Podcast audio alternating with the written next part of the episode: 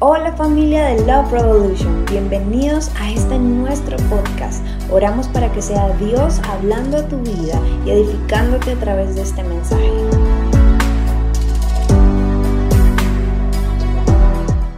Lo hermoso que hace, lo prometido es deuda. Ahí está, somos la iglesia Revolución de Amor.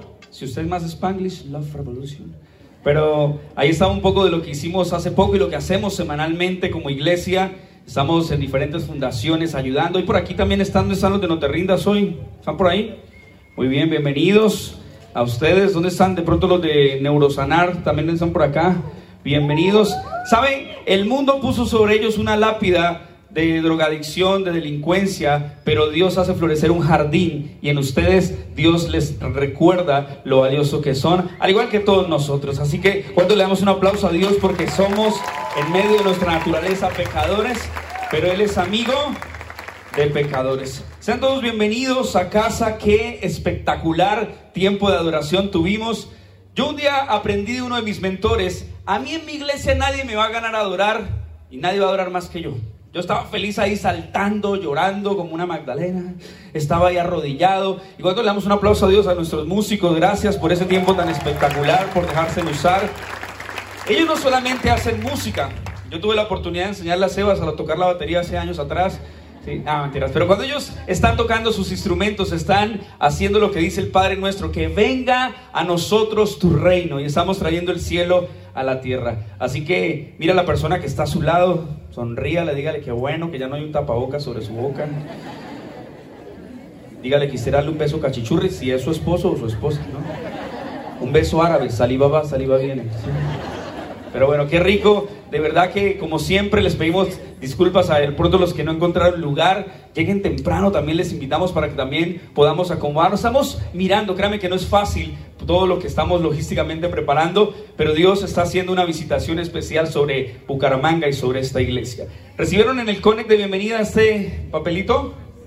Hoy es algo muy especial, como obviamente estamos haciendo cada domingo. Cada domingo es una experiencia única. Yo estaba viajando el día de ayer, estuve predicando, bueno, dando tres conferencias en un evento y llegué y dije, yo no me quiero perder mi experiencia de estar en Love. Y hoy justamente el tema, ahí está un código QR que puedes escanear en tu casa y escuchar la canción del, del, mensaje del día de hoy para que puedas disfrutar un poco de esto. Pero vamos rápidamente a la palabra porque hay más sorpresas el día de hoy.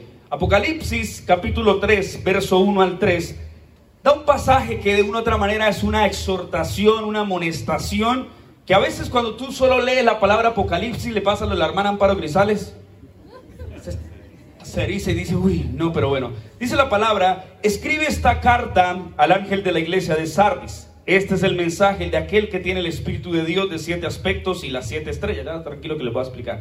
Dice, yo sé todo lo que haces y que tienes la fama de estar vivo, pero estás muerto. Despierta, diga conmigo, despierta.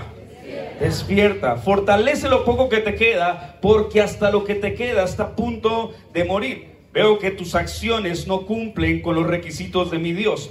Vuelve a lo que escuchaste y creíste al principio y reténlo con firmeza. Arrepiéntete y regresa a mí. Si no despiertas, vendré a ti, de repente, cuando menos lo esperes, como lo hace un ladrón. ¿Qué tal si cierras tus ojitos y papá te damos gracias por tu palabra? Gracias Señor porque en medio de una pandemia y todo lo que ha sucedido podemos estar reunidos, cantando, celebrando de tu misericordia y salvación. Gracias papá porque tú nos exhortas a través de tu palabra que no dejemos de congregarnos como algunos tienen por costumbre, sino que a través de la comunidad hay milagros, visitación y vida. Te doy gracias en el nombre de Jesús. Amén y amén. Ese pasaje es un poquito desafiante porque es un mensaje donde Jesús amonesta a cierta iglesia, a cierto grupo de personas y le dice, ustedes tienen fama de estar vivos, pero en realidad están muertos.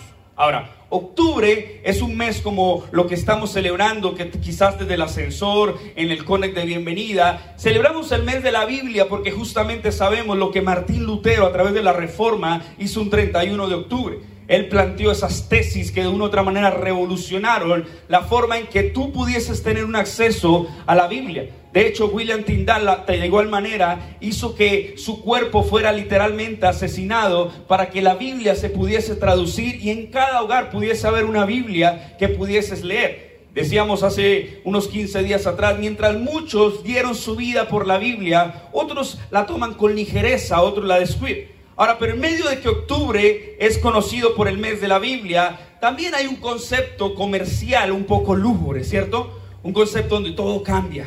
Las salas de cine se llenan de películas así todas macabras, de terror. Hay un par de ellas que algún día salieron, por ejemplo, una de un payaso así del globo de It. Y usted dice, pero los payasos, a mí me cantaban el payaso, Pimpi.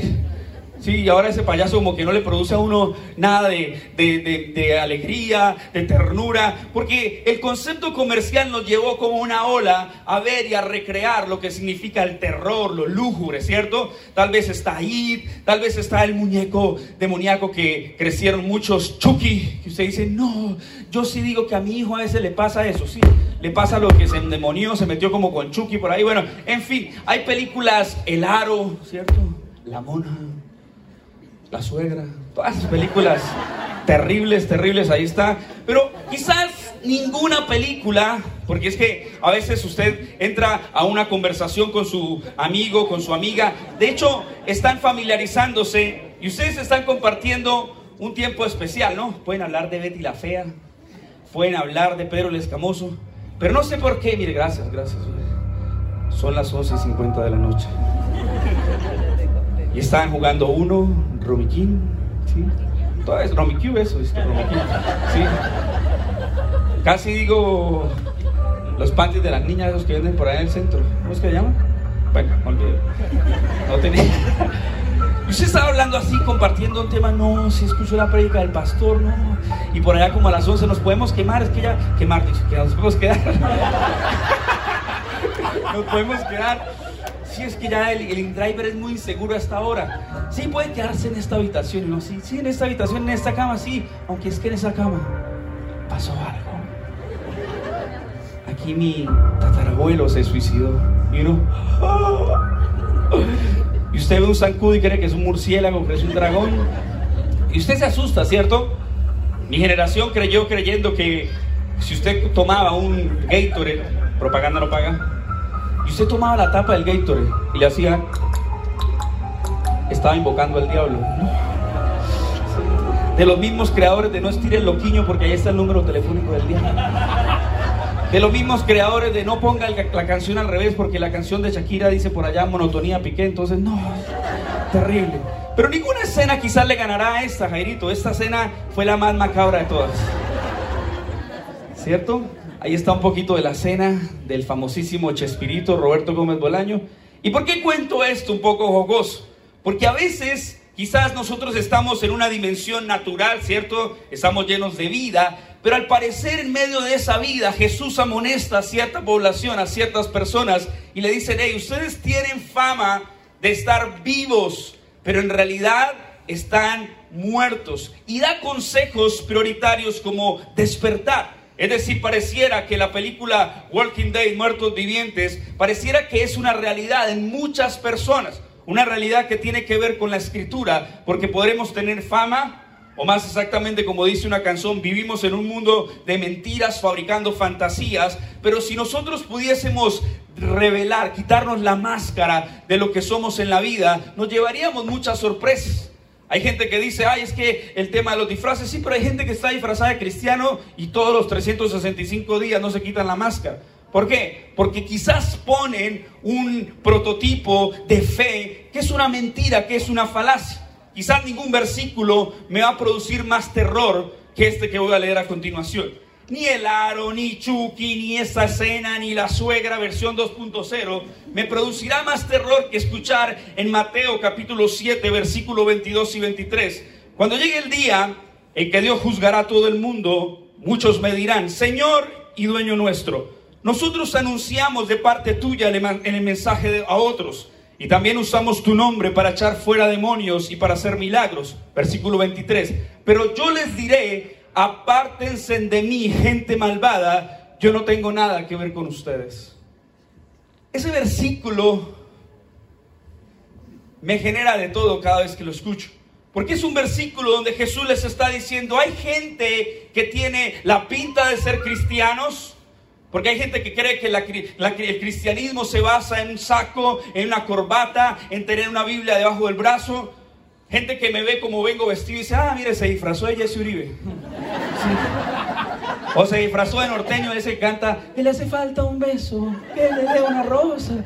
Y literal, yo veo gente, no voy a mencionar, pero veo gente por aquí cerquita que me ven y dice, ah, mire, ese es el pastor. ¿Sí?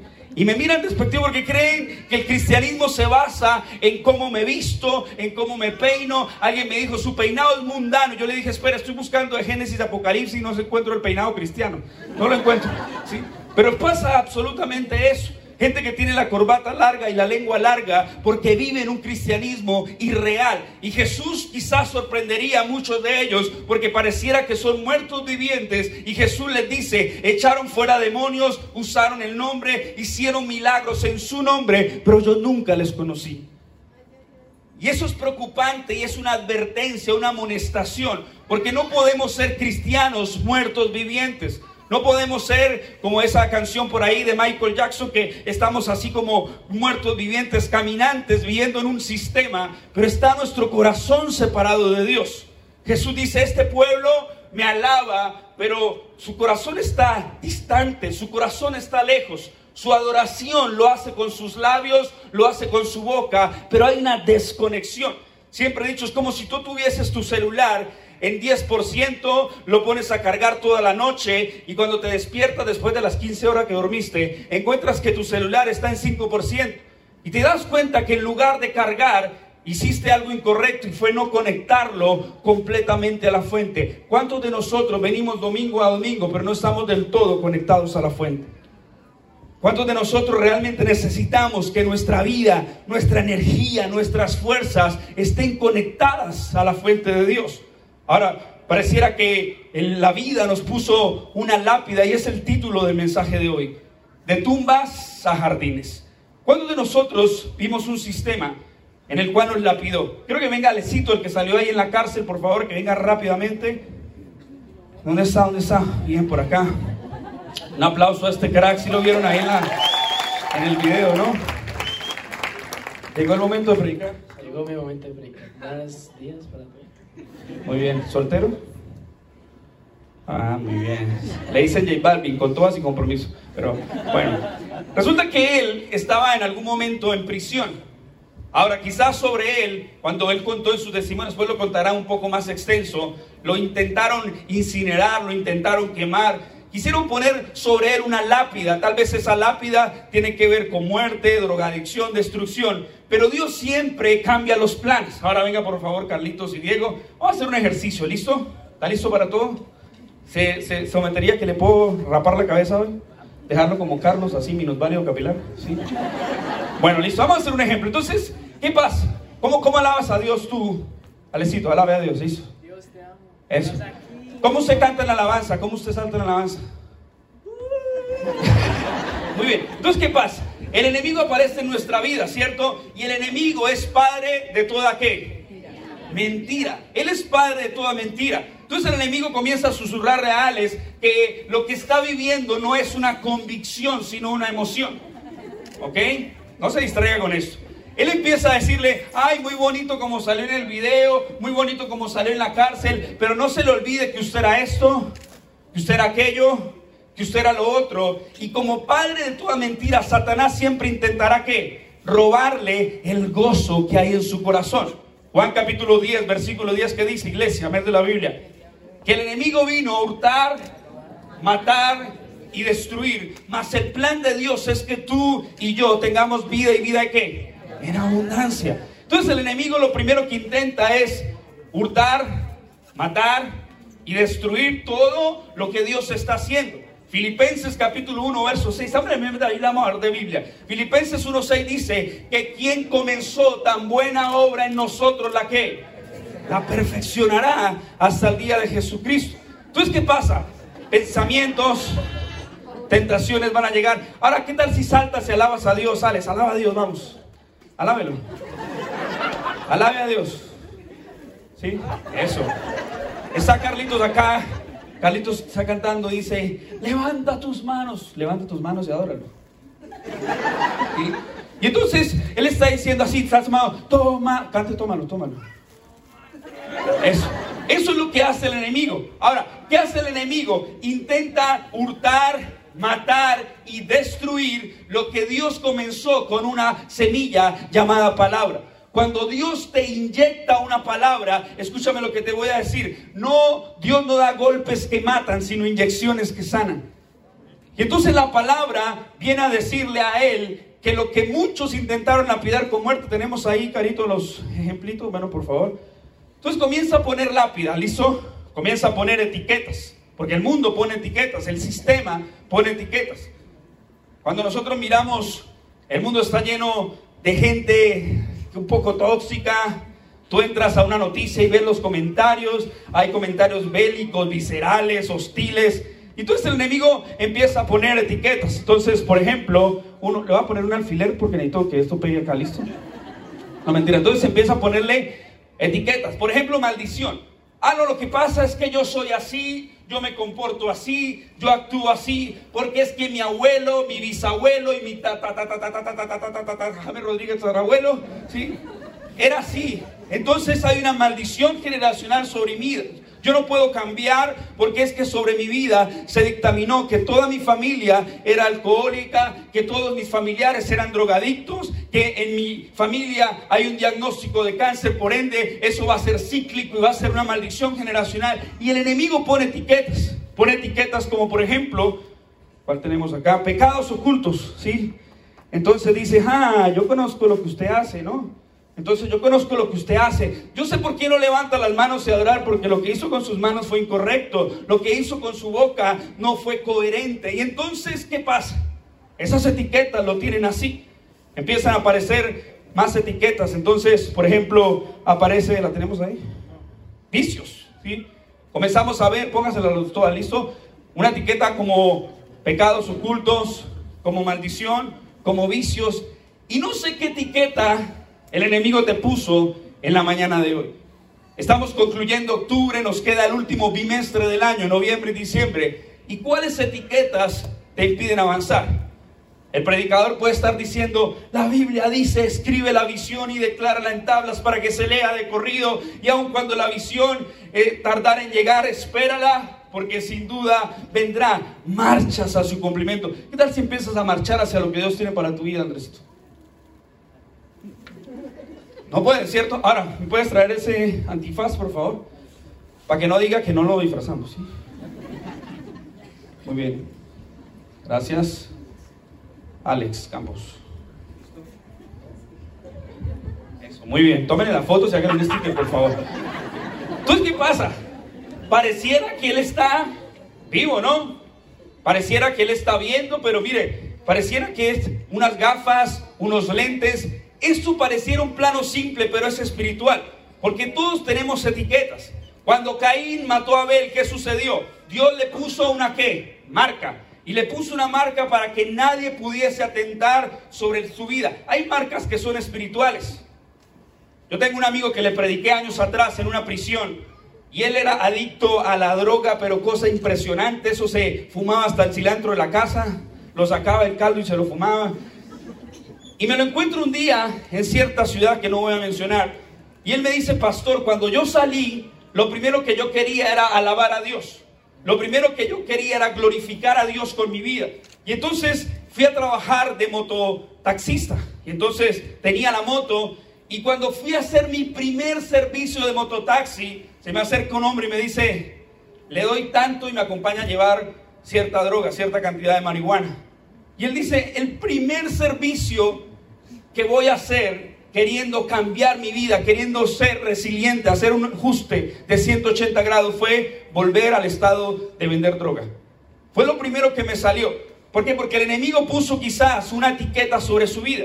Entonces esto es lo que hace Satanás. Pone etiquetas sobre ti, divorciado, divorciada, pone etiquetas sobre ti, inmoral, pobre, perdedor, fracasado, fracasada. Y yo no sé cuál es esa etiqueta, pero esa etiqueta te está permitiendo alabar a Dios de la forma que Dios quiere que le alabes. Esa etiqueta te está estancando, no te deja avanzar hacia lo que Dios quiere para ti. Tú dices estar vivo, tú dices ver, yo te digo, ¿qué ves si tú puedes estar acá en la reunión? Y yo te invito a ver, ¿qué ves para tu futuro? ¿Qué ves para tus hijos? Lucía estaba haciendo la introducción y contaba un poco, la palabra es fiel. Mi casa y yo serviremos al Señor. Es una promesa que se cumple. La Biblia dice, Dios no es hombre para mentir, ni es hijo de hombre para que se arrepienta. Usted puede cambiar de parecer, pero Dios no. Lo que sale de la boca de Dios es bendición para tu vida, es bendición para tu casa. Dios prometió sanarte cuando dicen amén. Dios prometió libertarte, Dios prometió restaurar tu hogar, Dios prometió prosperarte, Dios prometió bendecirte, Dios prometió darte un regalo, paz en la mente y paz en el corazón. Pero a veces estamos así, estamos aparentemente vivos, con fama de estar vivos, pero en realidad pareciera que estamos muertos. Y todo lo que hace el enemigo es, álcenlo por favor, ¿listo? El enemigo los hace esto, presa fácil, ¿cierto? Y presa fácil, ¿por qué? Porque la Biblia dice, hey, hey, si tú no eres amante de la palabra de Dios, serás arrastrado por cualquier viento de doctrina. Es decir, te podrán llevar de un extremo a otro y tú no podrás hacer nada. ¿Por qué? Porque tu cristianismo fue de emociones, no fue de convicciones. Y si tu cristianismo es de emociones, vas a ser arrastrado así, llevado como ellos, por cualquier viento de doctrina. Escuchas videos en YouTube y dices, uy, esa teoría conspirativa se va a cumplir, uy, esto es verdad, lo que dicen en la iglesia es mentira. Y empiezas a creer y empiezas a dejarte llevar por cualquier viento de doctrina. Pero hoy en esta mañana celebrando y conmemorando el mes de la Biblia, qué bueno es que tú puedas entender que Dios quiere arruinar cada etiqueta que han dictaminado para ti. Hace 15 días le dije, no es lo que dijeron los médicos, no es lo que dicen los demás, Dios tiene la última palabra. El Dios de lo imposible es el Dios que arranca todo esto, es el Dios que coge cada tumba que se que se dijo sobre tu vida y comienza a hacerla florecer. Lo primero que hace justamente es que hacer que recobremos la vista. ¿Recuerdan ese pasaje donde Jesús hace un milagro? Y honestamente pareciera que el milagro quedó a medias. Porque el, Jesús le dice, ¿ves? Y él dice, mm, veo los hombres como si fueran árboles. Y entonces Dios vuelve, interviene en la vida de este hombre y Dios le pregunta otra vez, ¿puedes ver? Y ya podía ver con claridad. Porque es que cuando Dios habla por segunda vez, las cosas definitivamente tienen que cambiar. Y hoy no sé quién está en esta noche, quién está mañana acá, pero sea lo que sea que se haya dictaminado contra ti, sea que sea la etiqueta que te hayas puesto, o que otros te hayan puesto, Dios es el Dios que te va a, recobrar la vista. Antes de que veas una revolución, vas a tener que tener una revelación de lo que Dios es. Y Dios es, ahora ustedes de villanos pasan a buenos, ¿sí? El que les va a quitar esa lápida, ¿listo? Arranquen así, así como así. Métanle misterio, así, actúen. Eso, muy bien. Demos un aplauso a ellos, por favor, que son unos pésimos actores, pero los amamos. Dice Deuteronomio, gracias. Deuteronomio 30, 19 dice, hoy te he dado a elegir entre la vida y la muerte, entre bendiciones y maldiciones. Ahora pongo al cielo y la tierra como testigos de la decisión que tomes. ¿Te das cuenta que en algún momento vas a estar aprisionado? Vas a estar como en una tumba. Tú dices, soy un perdedor, soy un fracasado, todo me sale mal, nadie me quiere, todos me odian, mejor me como un gusanito, siempre me mandan a la frenzón, siempre fracaso en el amor, las finanzas están cada día por el suelo, siempre quiebro en todo lo que emprendo. Etiquetas que Satanás te hace comprar como padre de toda mentira. ¿Y sabe qué es lo peor? Que las compramos. Compramos la etiqueta, nos la ponemos y esa etiqueta nos dice que nos va mal en la vida. Nos levantamos y decimos nos va a ir mal. Pero ¿por qué te va a ir mal? Porque en tus emociones compraste la mentira de Satanás. Pero la Biblia promete para sus hijos, la Biblia promete lo siguiente, no temeremos a las malas noticias, porque nuestro corazón está confiado. Así que el Señor en esta mañana dice, hoy te doy a elegir entre la vida y la muerte, entre las bendiciones y las maldiciones. Dice, ahora pongo al cielo y a la tierra como testigos de la decisión que tomes. Dios es un caballero. Él no pateará ninguna puerta. Apocalipsis 3:20 dice que he aquí yo estoy a la puerta y qué? Y llamo. Si alguno ah, oye mi voz y abre su puerta, yo entraré, cenaré con él y Él conmigo. Dios no patea la puerta. Dios no golpea con fuerza la puerta. Dios te invita a que abras la puerta. Por eso dice, pongo al cielo y a la tierra por testigo de la decisión que, que tú vas a tomar. Dice, ay, si eligieras la vida para que tú y tus descendientes puedan vivir, puedes elegir esa opción. Al amar, al obedecer, al comprometerte firmemente con el Señor tu Dios. Esa es la clave para tu vida. ¿Cuál es la clave para tu vida? El comprometerte verdaderamente con Dios. No un domingo a domingo venir a la iglesia. De hecho, no vamos a la iglesia un domingo. Nosotros somos la iglesia. Pero obviamente Dios dice, no dejen de congregarse como algunos tienen por costumbre. De hecho, por ejemplo, hoy vine a la iglesia en la mañana y en la tarde voy al templo. A ver ganar al Bucaramanga. Porque somos la iglesia. ¿sí? Este no es un templo. Este es un auditorio. Esto no es simplemente un altar. Tipifica un altar, pero es una plataforma, una tarima. Pero dice algo, que la clave de la vida es que si eliges amar, obedecer y comprometerte firmemente con Dios, dice, y si amas, obedeces al Señor, vivirás por muchos años en la tierra que el Señor juró dar a tus antepasados Abraham, Isaac y Jacob. Quiere decir que somos nosotros quienes tomamos la decisión. Ahora, en nuestro emocionalismo, porque una cosa es la emoción, otra cosa es la convicción. En nuestro emocionalismo a nosotros nos gusta que nos digan cosas bonitas. Tú levanta tus manos, Y después el predicador dice, no tú, el de atrás. Ahí a mí pasaba eso. Venía ese predicador costeño, pero tenía cara de boricua, entonces decía, y Dios, a ti, tú que tienes pelo en la cabeza. Entonces Eduardo ya se depuraba automáticamente, no, esa palabra no es para mí. Pero decía, Dios te preñó de un sueño, aleluya, alabado sea su nombre, usa la manga larga, ramo para la papaya. Y decía, estoy por soltar una palabra. Y uno lo miraba así. Y es como si le estuviera llegando mail del cielo, ¿sí? Y uno así escuchaba con expectativa, tú levanta tus manos. Y uno levantaba la mano, ¿cierto? Y uno decía, antes de que finalice este año, Dios prometió que te sanará. Dios prometió que te libertará. Dios prometió que se llevará a tu suegra con él a Marte. Sí, y que vas a ser un hombre feliz. Y uno, aleluya, pacto por eso. Sí. Y escúchame bien, pareciera chiste. Pero estos días salió una canción de Alex Zurdo, un amigo que conocí hace muchos años, lo tuve la oportunidad de presentar varias veces. Es mentoreado por mi mentor, Carlos Ortiz. Y él sacó una canción que se llama La culpa. Y esa canción dice que a muchos se les dieron palabras proféticas con fechas y nombres que ni Dios estaba enterado. Y lo hicieron en nombre de Dios. Y por eso muchos se frustraron. Ah, porque es que el hombre de Dios dijo esto y entonces me dijo que si hacía esto, si dejaba esto, si pactaba esto, Dios me iba a prosperar en el periodo de tiempo este. Pero por tu emocionalismo creíste, pero se te olvidó que la Biblia es la profecía más confiable que dice, maldito el hombre que confía en el hombre. ¿Quién la palabra profética? Le voy a dar una palabra profética para este cierre del 2022. Madurar. Esa es la palabra profética que necesitas.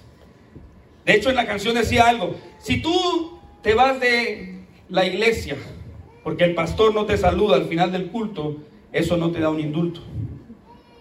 Porque muchos vivimos en la niñería, así como la bebé que está llorando en este momento. ¿Sí? Ya lloramos por absolutamente todo. Tenemos drama por absolutamente todo, no se me distraiga. Pero necesitamos reconocer que a veces somos así, muertos en vida. ¿Listo? No se me distraiga, eso lo dije para que alguien hiciera algo. Entonces somos muertos en vida, pero Dios dice a través de esa palabra, número uno, despierta. ¿Listo? Es lo primero que pasa. Él dice, despierta. Efesios capítulo 5, verso 14 dice, por, por eso alguien ha escrito, despiértate tú que duermes, levántate de entre los muertos y Cristo te alumbrará. Despiértate tú que duermes y levántate. Una cosa es despertarte, una cosa es levantarte. ¿Cuántos de los hombres que estamos acá nos levantamos así, con la baba por acá, con la picha por acá, con el moco por acá, la almohada toda babiada? Y nos despertamos, todas las esposas van a decir amén a esto y los hombres también. Nos levantamos así, no hemos tenido ni un gramo de café, porque sin café es imposible agradar a Dios. Y no tenemos ni un grado de café, pero siempre tenemos una adicción a ver una chancleta. así. Mientras la vaca así. Y la esposa le pregunta a uno, ¿en qué piensas? Y uno, es más, uno ni siquiera escucha. Le pasa lo de Chacura, está ciego, sordo y sordomudo y bueno, lo demás. Y uno está mirando la chancleta, porque te despertar, te despertaste, pero no te levantaste. En la vida espiritual, una cosa es despertarte, otra cosa es levantarte. Despiértate tú que duermes y levántate de entre los muertos y te alumbrará Cristo. Es una elección, es una decisión. Porque a veces podemos despertarnos para venir a la iglesia. Y entonces cuando se te habla de que eso es una bendición, tú dices, aleluya, la tomo para mí. ¿Sí? Y entonces uno dice, voy a lanzar una palabra y comienza a lanzar palabras así, ta, ta, ta, y usted es así como... Y usted captura todas las palabras, pero cuando uno dice, viene una profecía para ti, madura. No, eso no es para mí. Sí, eso es para el de al lado. O empiezan como, "Hmm, el pastor estaba como enojado hoy. ¿Sí? No, necesitamos despertar, ¿verdad? La Biblia narra una historia buenísima en Marcos capítulo 5, versículo 35 al 42. La famosísima historia de una niña. Dice, mientras él todavía hablaba con ella, llegaron mensajeros de la casa de Jairo, no el de producción, otro Jairo, el líder de la sinagoga, y le dijeron, tu hija está muerta, ya no tiene sentido molestar al maestro. Jesús oyó lo que decían y le dijo a Jairo, no tengas miedo, solamente ten fe. Hay otra versión que dice, cree solamente. Cuando llegaron a la casa del líder de la sinagoga, Jesús vio el alboroto y que había muchos llantos y lamentos. Entró y preguntó, ¿por qué tanto alboroto y llanto? La niña no está muerta, solo duerme. La gente se rió de él porque él hizo que todos salieran y llevó al padre y a la madre de la muchacha y a sus tres discípulos a la habitación donde estaba la niña. La tomó de la mano y le dijo, Talita cum, que significa, niña, levántate. Entonces la niña que tenía 12 años enseguida se puso en pie y caminó y los presentes quedaron conmovidos y totalmente asombrados. La escena está llena de duelo. La escena está llena de llanto, la escena está llena de dolor, porque una niña está muerta. Pero mientras muchos ven una lápida de, de muerte, ven una lápida de dolor, el Señor ve una oportunidad para que su gloria sea manifestada. Y entonces lleva a los padres de la niña, toma la mano de la niña y le dice, Talita cum, a ti te digo niña, levántate. Y lo que en su momento pareciera era una lápida, era una tumba sobre una niña, ahora es una niña floreciendo vida, floreciendo esperanza, floreciendo gozo. Porque una vez el Señor decida entrar en tu vida, en tu casa, en tu familia, hay un tiempo para florecer. Hay un tiempo para que disfrutes lo que Dios quiere hacer en tu vida. Ahora, el problema realmente es que a veces despertamos, pero el mundo nos empieza a seducir más. El sistema nos empieza a envolver más. Entonces te aíslas, te alejas de Dios y comienzas a poner tus propias etiquetas. Ocupado. Empiezas a poner tus propias etiquetas. No me gustó. Empiezas a poner tus propias etiquetas. No me parece. Y a veces es el mismo sistema, el mismo mundo el que empezó a seducir tu corazón. Mira lo que dice Thomas Brooks. Él dice, un corazón que está lleno del mundo es un corazón lleno de necesidades. Un corazón lleno del mundo es un corazón lleno de necesidades. ¿Cuántos de nosotros probamos mundo, comimos mundo y el mundo no nos hizo felices?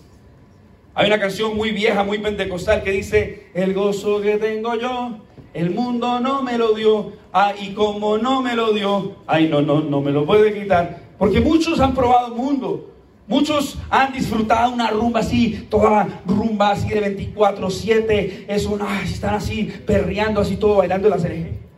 Y todas las canciones así, y está bebiendo, y mejor dicho, se hizo la rumba de su vida. Pero ¿cuántos saben que a la mañana siguiente el vacío es más grande? Lo dije hace tiempito atrás, me, llamó la atención que si las piedras hablan, las piedras van a hablar. Herli Hassan, un reconocido humorista, publicó un tweet que decía, no, baby, no te engañes. Puedes rumbear toda la noche, puedes beber todo lo que quieras, pero la mañana siguiente el vacío cada vez es más grande. Es un vacío que solamente Dios puede llenar. Por eso necesitamos despertar, necesitamos entender que lo que Dios hace es darnos un gozo inefable, un gozo que nada nos puede quitar. Una cosa es el emocionalismo de un cristianismo, otra cosa es la convicción de tomar tu cruz cada día y seguir a Jesús. Yo estaba disfrutando la alabanza, yo, yo veía cuando estaban cantando Tómalo, yo decía, wow, si alguien supiera el poder de lo que significa la alabanza y la adoración, si alguien entendiera el poder de levantar sus manos y en medio de que las cosas no sean fáciles, glorificar a Dios porque Dios lo está haciendo. Porque aunque no lo podamos ver, Dios está obrando. Pero necesitamos despertar a todo lo que Dios tiene para nosotros. Y número dos, en el mensaje Él dice, despiértate. Tú tienes fama de estar vivo, pero en realidad estás muerto. Veo que tus acciones no cumplen los requisitos de mi Dios. Despiértate. Y luego dice, vuelve a mí. Y ese volver a Dios es tan importante, ¿sabe por qué? Porque esos días leía unas notas que me llamaron la atención porque prediqué algo de esto hace muchos años atrás, bueno, el año pasado más exactamente. Pero decía, la iglesia más grande del mundo porque todos quieren la iglesia más grande del mundo. En nuestra cultura como iglesia, yo le digo al equipo, no es cuántos vinieron el domingo, tal vez 300, tal vez 400, pero el cuántos no es tan importante como el quiénes, porque el quiénes tiene nombre y apellido. El quiénes tiene una historia con la cual llegaste a la mañana de hoy. Y entonces este artículo decía que la iglesia más grande del mundo es la iglesia de los apartados. Es la iglesia de aquellos que no tienen un hogar, no tienen un refugio como este para llamar su casa. ¿Sabe por qué ahí en la entrada ponemos un bienvenido a casa? Porque eso es lo que somos, una familia. Así que como somos una familia, me gustaría que de esta mañana te fueras creyendo que como buena familia no somos perfectos. Tal vez la persona que te intentó ubicar hoy en el asiento te dio un poco de malestar ay, déjeme en donde se me da la gana. Y no te das cuenta que lo hacemos por tu comodidad. Los voluntarios a quienes honro públicamente siempre llegan muy temprano a orar por cada silla donde tú te sientas. Llegan a preparar detalles como estos. Llegan a preparar algún pasabocas para darte. ¿Sabes por qué? Porque estás en casa. A menos que tu familia sea perfecta. Toda familia tiene uno raro en la familia, ¿cierto? Y si en su familia no hay ninguno raro es porque el raro es usted. Así de simple. Y entonces en nuestra familia hay una familia imperfecta. Algunos somos acuerpados como yo, que soy acá. Otros son cortitos, rellenitos de amor como Javi. Sí, pues me han contado últimamente que está como lento jugando fútbol. Somos imperfectos. Tal vez esa persona, uy, el pastor no me saludó, pasó por el frente mío. Llevo 35 años recibiendo ese comentario. Y es que no lo vi, soy como Mr. Magoo. Yo me, Andrés Acosta está por acá, Andrés Acosta, levante la mano si está. ¿No vino? Bueno, ese se pone las gafas y queda todo cool. Yo me pongo las gafas y quedo como Nicolás Moral de Betty la Fe. No lo veo, sí. Pero aquí la palabra está diciendo, vuelve a Dios. No pongas una excusa como para culpar a Dios de las decisiones. Hoy pongo al cielo y la tierra por testigos contra ti, de que te doy a elegir vida o muerte, bendiciones o maldiciones. Elige la vida para que vivas tú y tus descendientes, tu familia. Dejemos de culpar a Dios, dejemos de culpar a la gente. Debemos asumir nuestra responsabilidad. Para que las tumbas, las lápidas que se pusieron sobre nuestra vida caigan por completo, debemos asumir nuestra responsabilidad. Elige te dice Dios. Y elegir necesitas una convicción. Yo siempre he dicho a son de broma, no hay pregunta más difícil que la que nos hacen a uno en el oftalmólogo, en las, ópticas. Cuando le ponen un aparato así y le dice, ¿ve mejor ahí o ahí? Y uno, yo por dentro, Señor, yo no digo mentiras. Ahí o ahí, yo no veo un carajo en ninguna de las dos. Entonces yo hago así chulito, Señor, perdóname. Yo creo que ahí. Y no veo nada. Pero esas son preguntas difíciles.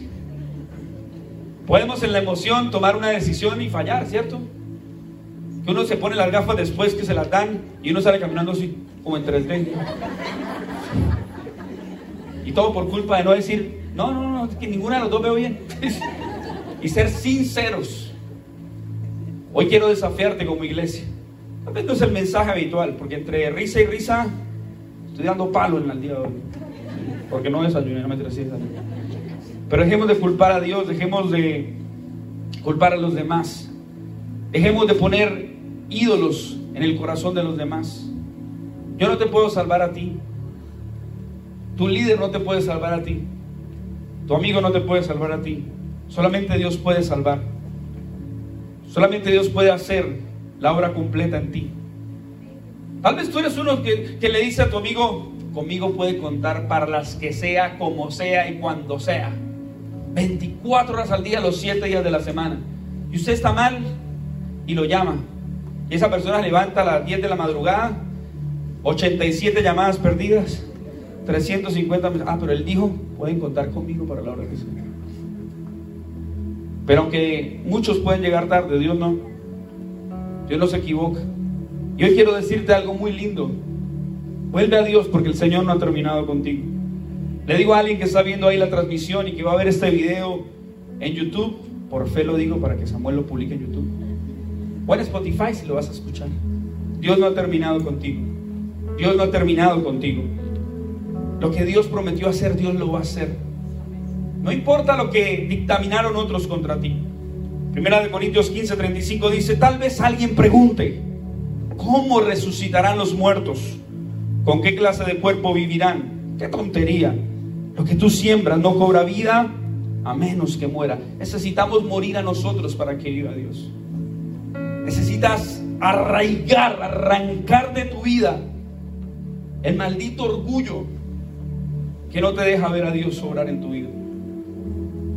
Siempre lo he dicho, Dios puede perdonar. Mire, yo he ido a sitios peligrosos a predicar.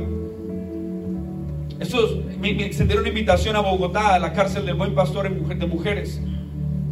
He ido a lugares donde usted, mejor dicho, ve y dice, no, acá me masacraron.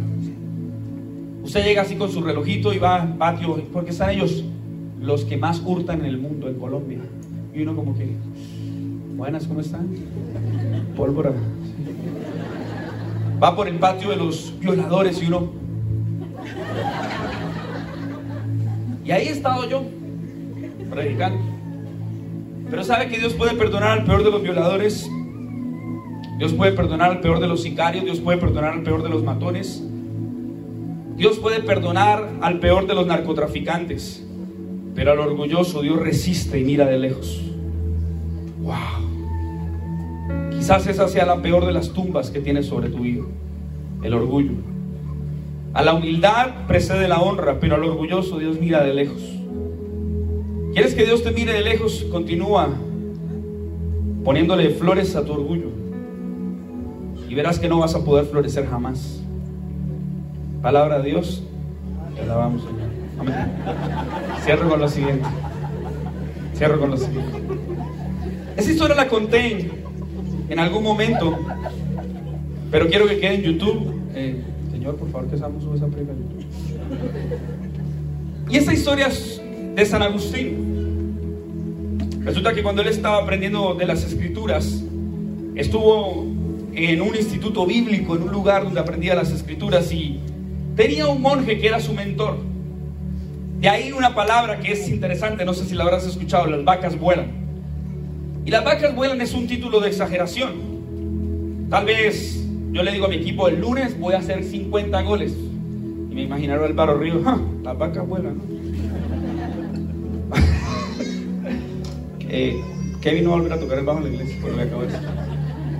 Y resulta que es un término de exageración muy rápido porque el tiempo se me fue. Y entonces estaba el monje de San Agustín mirando por una ventana. Y él está aparentemente sorprendido por algo que ve a las afueras de esa ventana. Y grita, San Agustín, corra rápido, asómese por las ventanas porque las vacas vuelan. Y al otro extremo está el joven Agustín, sale super mega contra hiper ultra macro venta rápido hacia donde está la ventana, se asoma por la ventana y no ve nada. Y aquí está el monje riéndose y le dice, qué tonto eres. ¿cómo vas a creer que las vacas vuelan? Y él responde, prefiero creer que las vacas vuelan a que un monje miente. Tú puedes dudar de cualquier cosa. Tú puedes dudar de mí. Tú puedes dudar de tu familia. Pero nunca vas a dudar que cielo y tierra pasarán, pero su palabra no pasará. Su palabra es confiable. Su palabra es viva. Su palabra es eficaz. Su palabra es transformación. En su palabra es sanidad. En su palabra es respuesta. En su palabra es restauración. En su palabra es libertad. Conoceréis la verdad. Y la verdad te hará libre. Es su verdad la que cambia. Aun cuando tengas una lápida en su mano. Eliseo, hay una historia increíble. Dice que en cierta ocasión Eliseo muere y sus huesos están sobre una fosa. Y entonces vienen unos israelitas con una caravana fúnebre. Llevan un muerto. Y ellos van ahí con el muerto en una caravana fúnebre. Y en esa época también había guerrilla. Los guerrilleros de la época, los celotes, arman una trifulca. Y tal es la situación que quienes llevan al muerto se asustan y sueltan al muerto. Y el muerto salta literalmente y dice que el muerto cae sobre los huesos de Eliseo. Y cuando el cuerpo del cadáver muerto, del difunto que falleció, como dijo el chapulín, cuando ese muerto toca los huesos de Eliseo, Dice que el muerto se reincorpora en pie, porque aún cuando esos huesos ya estaban muertos, Dios hizo que de una tumba floreciera un jardín. Dios hizo que de la muerte emanara vida. Dios hizo que cuando había una etiqueta de muerte, de dolor, una etiqueta que sangraba, dificultades imposibles, de esa tumba florecieron jardines. No estaba todo terminado para ese muerto faltaba algo más. Y era que esos huesos de Eliseo tocaran el cuerpo de este hombre. Y la vida de Dios, el soplo divino, comenzara a aparecer. Creo que te pongas en pie, por favor. Dice Segunda de Reyes 13:21. Cierta vez mientras los israelitas enterraban a un hombre, divisaron una banda de esos saqueadores. Entonces en el apuro arrojaron el cuerpo en la tumba de Eliseo y huyeron. Pero en cuanto el cuerpo tocó los huesos de Eliseo, el muerto resucitó y de un salto se puso en pie. Hoy te digo, iglesia, muchos vieron una tumba sobre tu vida, pero Dios hoy te está mostrando un jardín. Hoy Dios te está mostrando que hay algo tan lindo para ti. ¿Alguien lo puede creer? Que esa tumba que te quisieron poner, que esa lápida que te quisieron poner, no es una tumba ni es una lápida que se adapte a lo que Dios dice de ti, a lo que Dios sueña de ti, a lo que Dios profetizó de ti, a lo que Dios hoy te está alentando. Puedes levantar tus manos al cielo. Dile que está mi vida. Aquí está mi corazón. Aquí está lo que soy. Familia, gracias por acompañarnos hasta el final de este mensaje. Nos vemos la próxima semana.